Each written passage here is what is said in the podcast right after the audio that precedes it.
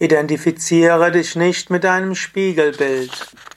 Kommentar zum 509. Vers von Vivekachudamani.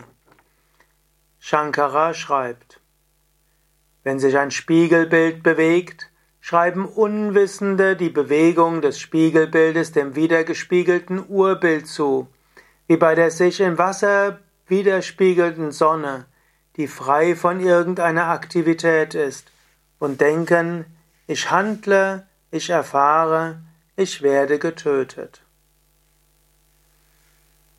Das begrenzende Attribut bewegt sich, so wie zum Beispiel das Wasser sich bewegt, und so sieht es so aus, als ob die Sonne, die sich im Wasser widerspiegelt, bewegt.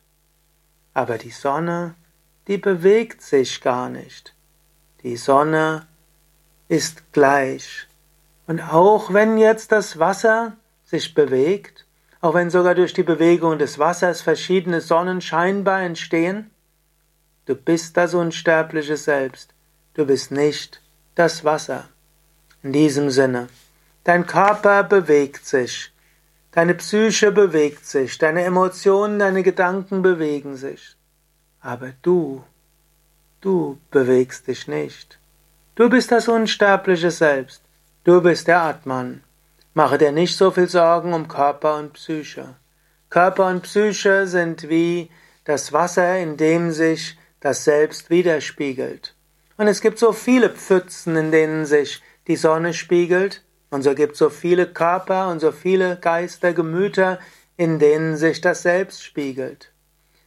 Sei dir auch bewusst, das gleiche Selbst spiegelt sich in allen Körpern.